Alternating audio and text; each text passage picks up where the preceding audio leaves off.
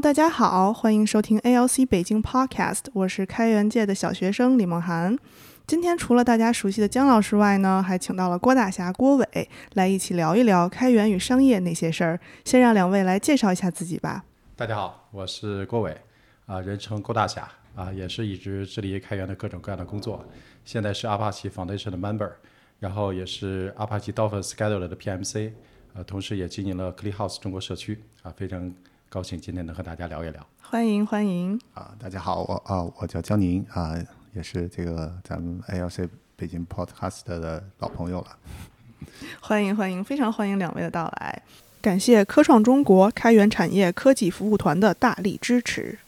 郭大写啊，关于这个开源与商业呢，我想问一问您，现在为什么开源商业受到投资人的热捧呢？您能给我们介绍一下背景吗？我先讲讲我的理解啊，然后焦老师也也一起的讨论。呃，我这么来看，首先从大的规则上来讲呢，其实开源呢是一种新的我们和开发者以及最后用户的一种结合的方式。嗯，因为过去传统软件啊，你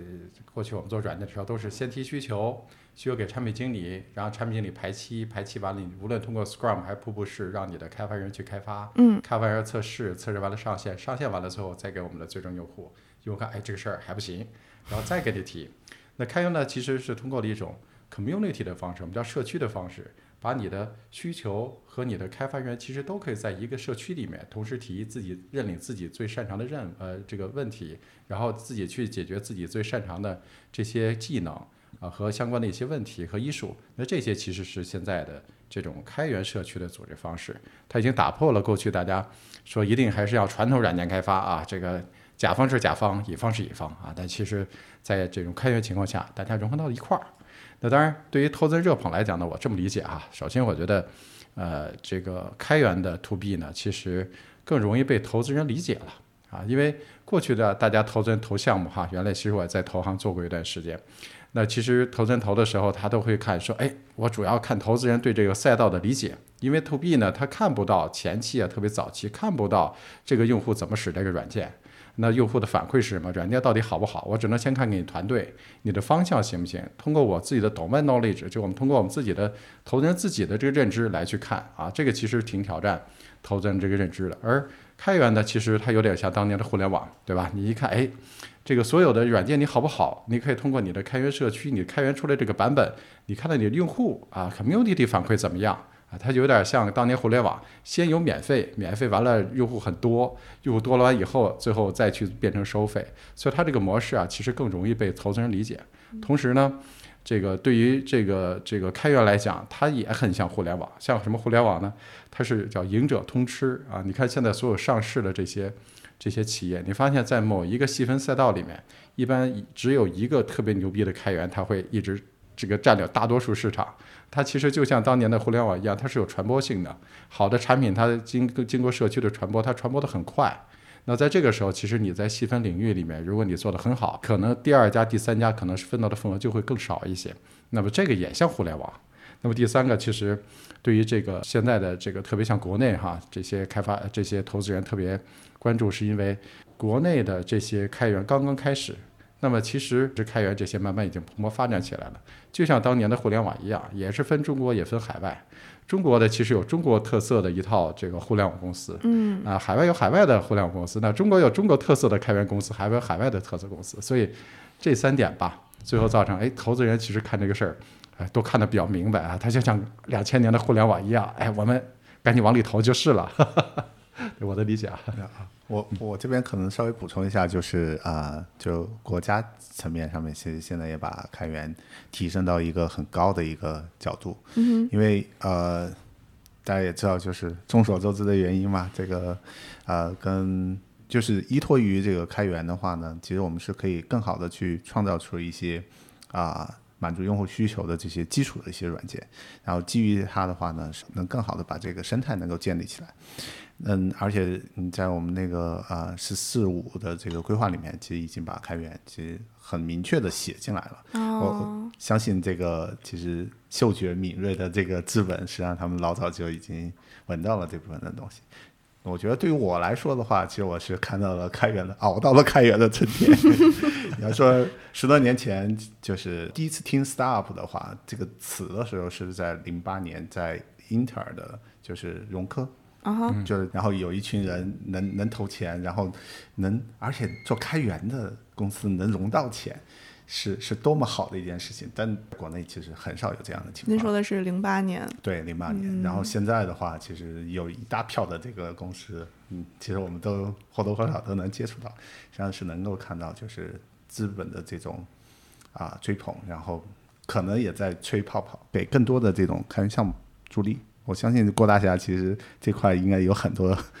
资本方都跟你有些交流，这个背景你可能做的更多一点。能透露一些吗？呃，对于资本方来讲，其实很多的时候，大家其实看到的都是大家看的社区很不错啊，无论是呃 Dolphin Scatter 的社区，还是 Clean House 社区很不错。呃，其实对于资本，我觉得，嗯，更多的，如果大家真的想做这个开源的商业哈，最后你的商业产品的定位。这个我觉得其实挺重要的，就是很多小伙伴其实一门心思啊，因为这个大家都是阿帕奇方的是 member 哈，我相信很多的开源的项目都会找到我们说，哎，你看我们能不能进阿帕奇？你看我这个也想将来如何如何。但其实你发现到这个这个开源到这个时候哈，你的挑战往往还不是开源代码本身，一方面提到的是 community，一方面其实提到的 product。特别对于商业逻辑来讲，哈，你的自己的产品的定位和产品定义究竟是怎样的？这个其实是所有资本和投资人去要认知到的东西。你的产品大家尽管都用，将来怎么挣钱？对对吧？对，你的钱从哪儿来？你的这些东西究竟哪些东西是开源的，哪些东西是非开源的？那你为什么能去把这件事情做起来啊？尽管可能，比如说我一个朋友哈，他其实做了一个。产品叫这个前端的一个产品，组件名字我就不提了，他自己来做，但他他其实自己做个人公司来讲，哎，这个赚的挺好的。啊，当然不是不是 VOE 那种大神了，做的也很很小的前端组件，但如果他要想融资，你发现他就非常困难，因为他的赛道非常窄，他给的用户，他的大概就是几千块钱这种这样的用户，其实是挺多的。你如果作为个人公司来讲，个人开发者是很好的，是，但如果想把它做大，你发现赛道不够宽。这个时候，其实你做融资这方面其实会有问题，所以你做开源的时候，不一定所有开源都要走向商业。当然，你要走向商业的时候，你自己定义的赛道，以及你的赛道里面你的这个定位是什么，这个其实特别关键。嗯，那产品的定位往往会决定你自己这个商业能不能走出来的很重要的原因，哪怕一开始。就跟当年这个投，你知道投资人这个烧那个 O2O 互联网一样，看上去哎都有需求啊，都可以，但其实真正能走出来的，可能也就像美团这样的哈，他真的是掌握了其中很重要的一段资源和一顿痛点的，才能走出来。很多的时候，你不要被投资人忽悠，这个就去创业了，你自己先想明白这块赛道你究竟合不合适，你再说你怎么来做商业，然后再去创业。明白。那所以，嗯，我理解就是两位都觉得这个前景是很不错的，对吗？对，这应该算是一个风口吧。哦，OK。郭大侠这边提到的，其实你产品的这个定位哦，或者项目的这个定位，其实我觉得也是非常重要的。就你要想做一款爆款，我们先不说，呃，商业，嗯，就是我们怎么去融资这件事情啊，我们先说它就是用户愿意接纳你，或者是你这个能成为可能成为爆款，其实是你在特定领域有没有解决一些大家的痛点问题，而且你的受众是不是足够多，如果。相对来说比较小众，或者就是又不是很有特色的话，做起来会很痛苦。所以，所以这个定位还相当重要。没没错，经常我们看到现在很多的小伙伴说拿开源当做获客一样，去烧钱去往里砸。砸出来这些用户，其实就跟当年互联网烧钱砸 O2O 一样，你砸完以后这些用户，对你反而是这些草根儿哈，然后这些其实没有什么钱，最后他做出来这些其实是更有价值，是因为它真的是自然发展出来的，而不是那种拿钱烧出来的。那烧出来的这些，你钱没了，它就没了。没错。那我想知道两位啊，能不能具体给我解答一下，就是开源商业都有哪些要素呢？嗯，好，那我我先说那个开源，我觉得其实开源正常来讲，首先你得有一个开源的核心，你具体这个无论是你是加入到我们阿帕奇的 Foundation 里面的，还是其他的这个 Foundation 或者自己 own 的开源项目，它一定有一个核心的开源的产品，这个是 Open Source 的。嗯，那么光有这个 open source 还不够啊。那一般像我们在 Apache Foundation 里面很面很很很重要的讲叫 community over code。Community 很重要，就是你你除了你的这个 code，周围你还得有一个社区。这个社区里面它有它的有用户，有你的这个贡献者，有里面有产品，有有各种各样的大神可能在里面去，有的是布道师，有的是给你砸臭鸡蛋的人，反正在社区里面各种各样的人都有。然后你能把他们融合在一起来做，这两个是最重要的两点哈。然后真的如果要去把它跑起来的话，其实你还得有商业级的产品啊，商业级的产品，对商业级的产品，因为你光是。大家这个开源很热闹啊，然后你这个商业产品没有，最后大家你这个不知道买什么，大家就觉得叫了个吆喝啊，最后这个商业没有走出来也不行。那在中国呢，还有一个特色啊，在中国你是有商业产品还不足哈，你还得有商业产品与之相匹配的服务。嗯，没错。而且在中国这种服务呢。你还是要做的比较好的这种这种标准化的服务啊，这是比较优质的。你要定制化的这种服务那，就成项目公司了，这也不行。所以与它配套的这种产品的这种服务也很重要。那么有了这两个作为你的商业的这个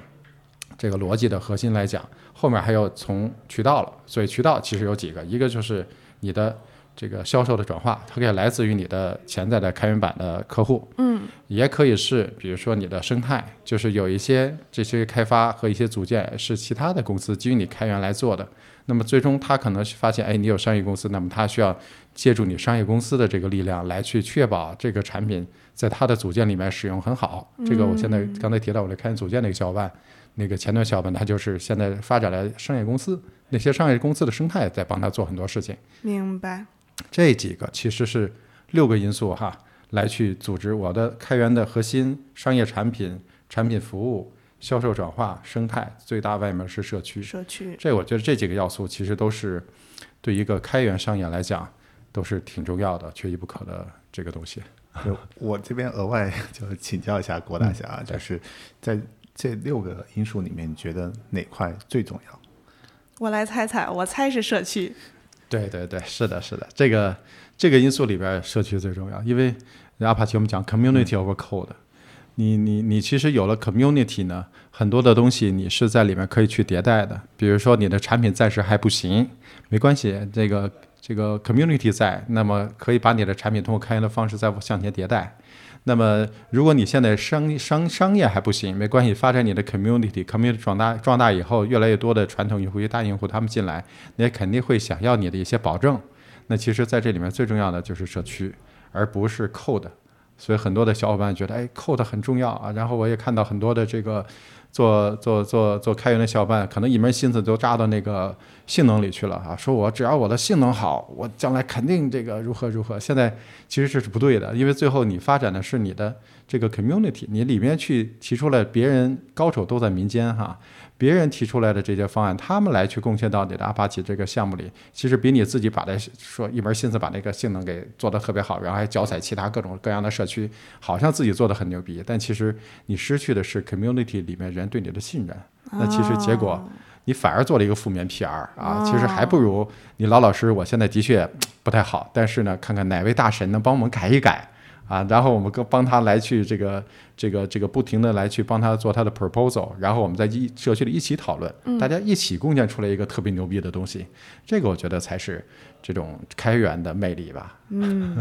对对对，其实大部分的时候就是因为我我也做那个项目的这个维护啊，实际上很多就是用户的这个 contribution 真的是让你眼睛一亮，就是。所以我一直都认为好的软件不是设计出来，其实是大家用出来。然后 community 的话，你有大量的人来使用你这个软件，然后就会不断的帮你来打磨各种 corner case 都可以磨得很漂亮。没错，这很多的时候，你想软件开源，它打破了公司和公司的界限，打破了国家和国家的界限。你想，能有哪一个软件它能够集成阿里、腾讯、头条各种各样大咖在里面贡献都只有开源它可以，那剩下的都是。就在自己公司里面做那种，那一定有天花板，对不对？确实，确实。那我还想了解一下，就是开源商业的模式都有哪些呢？呃，开源商业其实最流行的四种啊，第一个是叫 Open Core，就是我的核心是这个开源出来的，然后呢，周边有一些我们自己的商业的软件产品，比如说这个这个典型的呃麒麟，对，国内的啊麒麟。你发现它是有一个核心的开源的 core，然后它做了商业的这个引擎在做，呃，孔也是，啊，那么这是一种啊，开源开放核心。第二个呢是提供 professional service，啊，比如说典型的红帽 Red Hat，啊，你看它所有的东西它也是开源的，对吧？开源完了，包括它自己内部的，它从呃除了向上游 Linux 贡献之外，它有自己的这个 CentOS，嗯，对吧？CentOS 也开源的，但是你要真想企业级应用的，对不起，professional service 和确保的这个本定的版本，这个我再给你啊，是 Red Hat 它就是叫 professional service 啊，啊，还有这种 hosting，hosting 就是托管，就是你你现在云都发发展起来了，你不用担心说你你自己还得装一套东西，你直接我我 own 了一个这样的一个平台啊，你直接用我，比如说 MongoDB、Elasticsearch 啊，我最后我 own 了这个 service，我 hosting 这个东西，代码是开源的，你要自己装你可以随便用，但是你还得去维护啊，还得找人，很麻烦，对吧？我给 hosting 一个 service，你直接用了 service 就好了。啊，对，这种现在也也也很流行。那第四个其实就比较大的叫 marketplace。marketplace 就是我做了一个开源的东西，然后最后呢上面的各种各样的插件你们自己开发，比如说安卓，对吧？Google 里面的 Android 它就是纯开源的代码，然后它做的是 marketplace。那比如说像 Mozilla 的 Firefox，对吧？像这个呃 Chromium 的也 Web Store。的其实这些其实都是这种 marketplace 这种方式，就是我开源一个东西大家都使，但我不在这儿赚钱，我中间收你上面开发者在开发出来抽件，我抽抽抽流抽抽抽流水啊。啊，明白。这个能做起来也非常非常厉害。那我想问一下啊，嗯是确实是不太了解。那苹果的 App Store 也是 marketing 吗？苹果的苹果的 App Store 是 marketplace，但是它的 iOS 不是开源的哦，是这样。，Android 是开源的。安卓是开源的。你看 Google 的 Android 是开源的，是开源，它并不是一种 business model，对其实更多的是说，嗯、你构建软件，它让大家更好的能够写作，像像一种开发的一种模式是吧？对对对，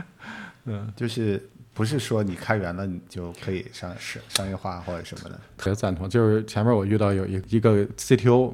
问我，然后他们是说投资人说你这东西一定要开源，一定开源，他你再做就火了。你现在这个这种这点钱，你开源起来都火。然后我说你你是做什么的？他说我们是专门做 NLP 的这个平台的。然后我说：“那你开源完了以后，那岂不是竞争对手第一时间先 先给？”他说：“是啊，我算法就这些，就我这些。那我现在我也搞不清楚到底怎么来去开源，所以投资人让我开，我我我问问您，您觉得开该不该开源？”我说：“你这个开源完了以后，可能你自己的原来的那个商业用户都被撬走了对你你怎么来去实现这个？所以开源不是商业模式。对对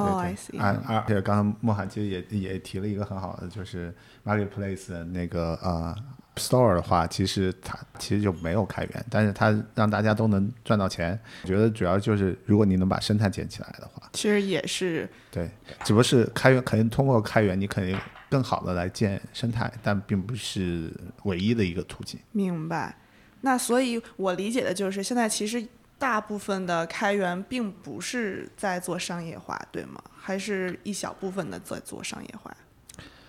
呃，我们其实现在可能看看的更多的是说，通过开源你能更好的协作，然后基于协作，你更高效的去协作的话，你可能更能更好的去产生一些软件，然后基于你快速的迭代，你可能会优于业界的一些水平，然后你可能。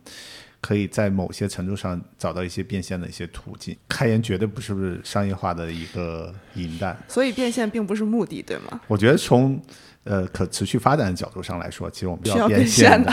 否则的话，嗯没有人来来一直来给你烧钱的。确实，确实。嗯，对。那做开源商业的话，有哪些需要注意的要点呢？哎呀，其实还挺多的。是吗？第第一是 follow the rules 啊，遵守开源的规则、嗯啊，因为开源其实呃最重要的就是信任。你刚才提到开源的 community over code，这个 community 其实本身它就是一种信任的一种建立对，你要不为什么我要给你贡献代码呀？为什么我自己不把代码藏起来呢？对吧？我为什么要去用你这个软件呢？其实它构建的是个信任的基础，所以一开始大家要遵循各种各样的开源的这种社区的规矩，比如说最基本的开源的协议，其实前面 podcast 有讲过哈，协议是怎么样的。嗯，那如果你是无论是公司还是个人，你贡献到了基金会里面，比如说阿帕奇基金会，你签署了这个我们叫 SGA，就是 Software Grant 呃呃 Agreement，还有 CLA 啊 Contributor 啊 License Agreement，就这些，其实你签署完以后，那你要遵守这些规矩来去来来去进行，遵循协议啊。第二个呢，就是刚才也提到了，这个开源其实不是代码驱动啊，哼 它是社区驱动和产品驱动。很多的小伙伴呢，其实做开源商业的时候就觉得哇，这代码很牛逼啊！这我我我遇到无数这些技术小伙伴啊，这个跟我说，你看我这代码特别特别好，但就是没有人用啊，这就是因为我运营做的不好。我说其实不是这样，就像刚才呃姜老师讲的，你可能你那个解决那个痛点啊不对，所以最后你这个人没有人用，所以它其实是产品的定义。那产品定义定的不行，你这个代码做的再牛。它也没人用，因为它它解决了一个不是大家经常用的一个东西。对，而有了这个东西以后，你再去经营你的社区，那也很重要。你的社区这个 open source starts with your first contributor，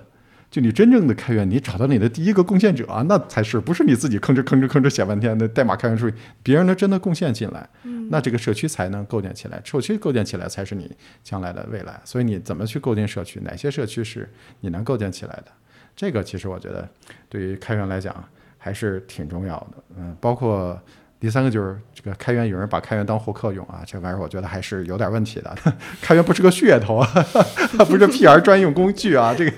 这个其实真的开源还是需要。经营这些社区，让大家都参与进来。刚才我们提到，其实开源是一种新型的软件开发的模式，嗯，它既不是商业模式，它也不是获客模式，它其实是一种开发，然后让最顶尖的这些 smart talent，就这些天才们能够哎对这个事儿感兴趣的人一起凝聚起来，做一个全球乃至全世界最牛的一个东西，这个是开源的目标。所以我觉得。他如果真的想去做一个比较好的开源的软件，将来能够变成商业化，我觉得这几点其实还是挺重要的。不要野蛮生长啊，不要什么都不顾啊，然后就一眼盯着，要么就是这个是这个这个获客，要么就是怎么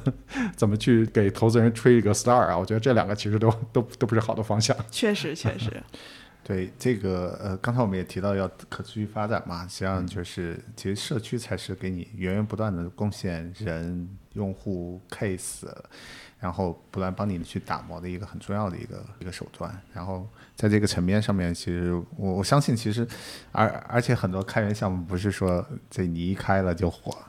有百分之九十九的这个项目都会死掉的。对其实在这个过程中，我相信就是市场会淘汰很多的这种项目。嗯，对其实很多时候大家都会觉得这个开源的这个项目是免费，好像就能获得的。那在这个层面上面，就是好像对商业来说就有很大的这种冲击。嗯，我不知道郭大侠对这块有没有什么想法？哎，几个有意思的场景哈。嗯，呃，就首先开源哈，在国外啊、最近我们我最近访谈了几个老外哈，其实他们已经对开源体系已经很很清晰了。你像国外，他真的使一个开源软件，前面有一个朋友在瑞典。他说瑞典有法律，他说你要上到生产环境，就如果你使用了开源软件，如果你用它的功能上了生产环境，你必须把这开源软件里边那个 bug 给改掉，你才能上来。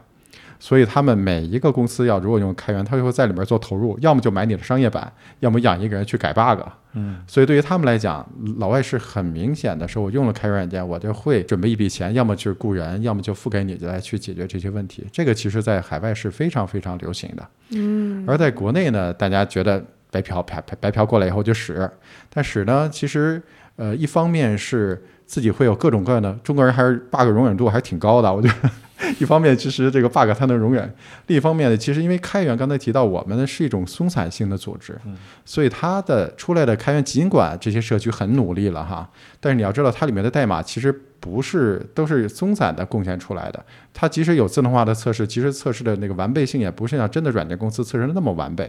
所以你的开源的产品天然就还是会，哪怕是 Hadoop、Spark，天然它还是会有那些 bug，因为它本来就不同公司贡献的，不同公司搞的，它和商业产品这个级别还是有差距的。所以如果中国呢，我觉得作为商业来讲，你就可以来讲你的稳定性啊，你的全面性啊，这些东西其实是有对于一些 critical 的企业来讲，它是会支持的。第二个呢，其实对于开源来讲，开源刚才提到的赛道哈，就是开源你的选的这个产品的赛道是不是足够宽阔？就是还是说你这个赛道其实就特别窄？如果你你特别窄的问题，就会发现你如果把这开源做得特别好，一方面的确你客户很多，但其实它也很难，你在上面没有这商业产品的空间了。那是空间不够，其实也会有问题。所以你要去选择开源商业的时候，你要选一个很大的赛道，然后这个赛道里面有很高的这个开源的这个这个就是商业里面的这块空间，而不要说我做一些东西的确做的不错，然后最后大家发现，对吧？像像我我进的 ClearHouse 社区，大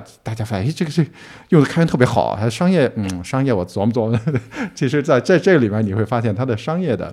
这块和你的开源这块中间的 trade off。其实还是一个产品定义问题。我觉得这两点，我觉得一个是你选择赛道，另一个对于这个国家和这些这些客户他的这个对于开源的理解和适配度啊，它逐步在变。当然，我觉得也是在逐渐变好哈。是，我觉得可能是两个层面上面要考虑。稍微总结一下，就是一个是在用户层面上面，我们尽量不要白嫖。实际上，我们 为了这个项目能够长时间的发展，我们其实还是要做一些商业支持，就是有钱出钱，有力出力。出人，对对。从这个角度上，我觉得开源项目才能持续的这个发展。然后另外一块的话，的确就是我们商业版和我们的这个开源版之间，还是要有一些不一样的地方，这样让用户稍微有个花钱的理由吧。因为其实以前我们出现过那种情况，就是开源版做的太稳定、太好了，大家不愿意花钱。是 没没有理由，不知道你不知道你这个买商业还要做啥？对对对。然后另外的话，我觉得可稍微可以补充一下，就是红帽那个商业逻辑啊，就因为我之前也在红帽待过，其实就是红帽会花很大力气集成上游的这种开源项目，从某些层面上面是也是为这个红帽的这个客户去提供一个商商业化的一个保证，就是他会做一些集成，特别他还会借助一些社区的一些资源，然后会做自己的一些发行码嘛。嗯。啊，在这个层面上面。就既把用户圈进来，因为我们以前就支持的很多用户的话，实际上他们因为特别对于中间件，其实它是开发到生产是要有一段时间的，但在开发过程中，其实它会或多或少会发现一些问题。那最快解决办法是自己改，改完之后提 patch 进来。嗯，所以我们大部分的情况下都在做这种事情。然后的话呢，它要上生产了，这个时候，哎，其实我们这些东西 patch 已经集成到它的那个。啊，商业版里面了，其实自然而然，其实这就回答刚才那个，就是作为用开源，其实更好的去生产啊，我们企业级的这种软件。但是我要做这件事情，我是需要雇人的，我需要上游那边雇人，我需要专门的这个啊维护团队、测试团队去保证这个质量，然后我还得帮你兜底。其实这些都是。让大家付费的一个很重要的理由，而且另外一个红帽其实它是采用的这种 subscription 的这种付费模式，就是订阅你你用这个软件，然后那它不是卖 license 啊，这就就更多的是说我们要获得到最新的这个版本，呃，而且现在订阅作为一个发行方式，就是其实越来越多的人都在用，而且这个也比较适合这种云的这种环境，就是我觉得这块的话挺值得学习的。如果就是大家对开源。啊，商业化有有兴趣的话，想自己做公司，这个也是可以参考一下。嗯，那像刚才两位都提到了开源在国内外的区别哈，嗯，我想问一下，开源商业国内未来的前景，两位是怎么看的呢？嗯，特别好，肯定会越来越好。对，就是因为我们能看到，就是很多要素已经逐步逐步出现了，就是国内以前不 care 的一些东西，嗯。知识产权保护现在也越来越重要，然后我觉得开源呃律师其实应该算是一个比比较火的一个开源律师，对对对对，因为它是一个基础。以前的话可能就因为大家随便来用，所以这个可能就觉得这没有什么市场。但是我觉得后面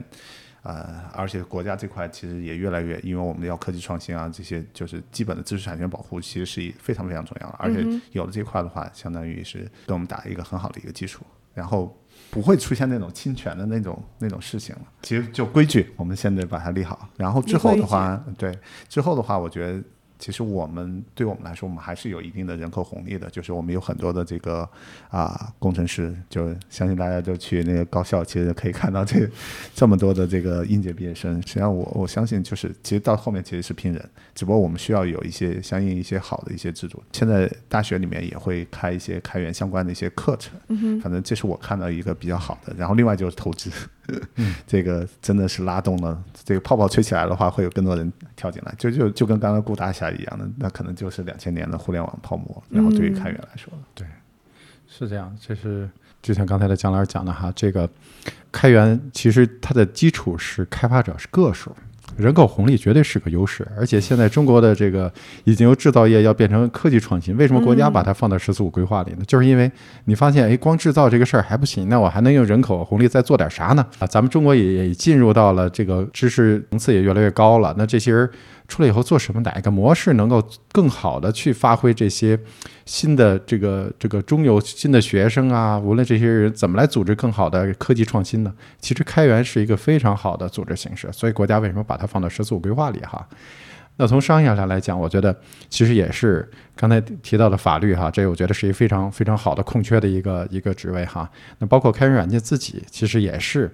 越来越被更多的人接受。为什么呢？其实就是像现在新一代的这些我企业的 IT 的决策领导者啊，就像我和我同代的这些人，他们已经登上了像 CIO 啊、最终的企业决策的这个这些岗位了。他们其实跟我一样是经过。不知道开源，然后只知道软件，后来慢慢知道开源，然后最后最后接受了这种方式。那么他们再去做决策的时候，其实已经和过去是纯卖软件那种已经不一样了。他知道这种东西订阅制是什么，我们为什么开源还要付费？这些其实他们的理解已经不需要再去那么多的去教育市场了。呃，很多跟我一样的人，他们已经现在在各个决策岗位在做工作了。举个例子，比如说。最近像这个 Apache Dolphin Scheduler 马上要发2.0版本了，2.0版本里面前端界面改改动很大哈，那贡献的公司可能大家都不知都都很难很很难知道它它是中国移动贡献的哦，是吗？他们有十个人的 team 在做贡献，因为他们用了这个东西啊，然后里边这个调度还有中国联通也贡献了很多，就是因为他们真的把它当做它的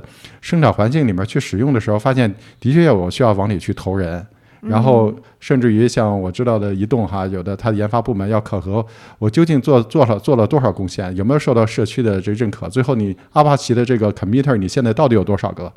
你想这样的话，这些领导跟我同代的领导去把这个 KPI 下到下面 team 的时候，你想想这些人去再看这个。已经不一样了，对，跟过去大家想的传统企业还是非常 out fashion 的，已经不同了。这些人已经走上了领导岗位，他们已经在拥抱开源，来让整个组织发生变化。因为开源究竟是最新的这个研发模式。那这些人走上领导岗位之后，我国家也好，企业也好，商业环境也好，会越来越好。嗯，I agree。所以啊，我们现在可能也要需要号召一下，就是我们的听众啊，就是如果你觉得这个开源不错，其实是可以我们。参与其中，然后我相信，在未来的五年、十年，你是能够享受到其中的红利的。对，没错。而且，无论是你作为一个个人的开发者，还是你是将来变成一个呃企业的创业者，其实你加入到开源的这个这个氛围里面，特别像我们这种有阿帕奇的这个 foundation 来去带你在里边，你去参与深度参与某些项目，你对你自己无论将来怎么去发展，其实是特别特别有帮助的。你像我看到的，除了这种创业之外，我刚才看到了像那个人开发者，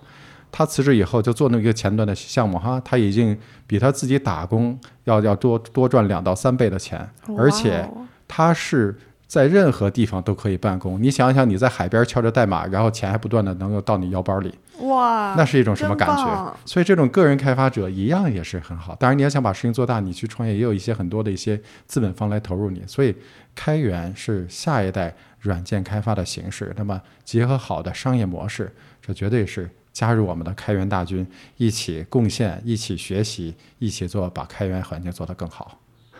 说十年前开源是需要你讲情怀的话，我觉得现在是可以把它当成事业的，而且你是能养养活自己，而且会让你活得更好的一个。活得更轻松。对，看到他那个状态，我觉得，哎呀，我其实我是不是应该也做前端组件？你看他特别特别轻松。那个独独立开发的话，其实它是有很多就自主权。其实我们现在开源可能更大的一种自由。对，因为你的社区有了，你看那个尤雨溪，对吧？那那那绝对不是普通程序员的收入，每每全全球到处飞，然后到处玩，对吧？然后还要，当然还得努力自己自己定自己的 sprint。自己定自己的代码，你给自己打工，你不是给老板打工，或者是你几个小伙伴一起创业，你是给自己来去做这件事情，哎，是非常有意思的一件事儿。对，而且你可以做你喜欢做的事情，就是就就这这个工作状态其实是很好很好的。啊，时间过得很快，今天的节目就到此结束啦。感谢郭大侠还有江宁老师来给我们讲一讲开源与商业的那些事儿。谢谢大家，谢谢大家，感谢收听，下次再见，拜拜。谢谢，拜拜，拜拜。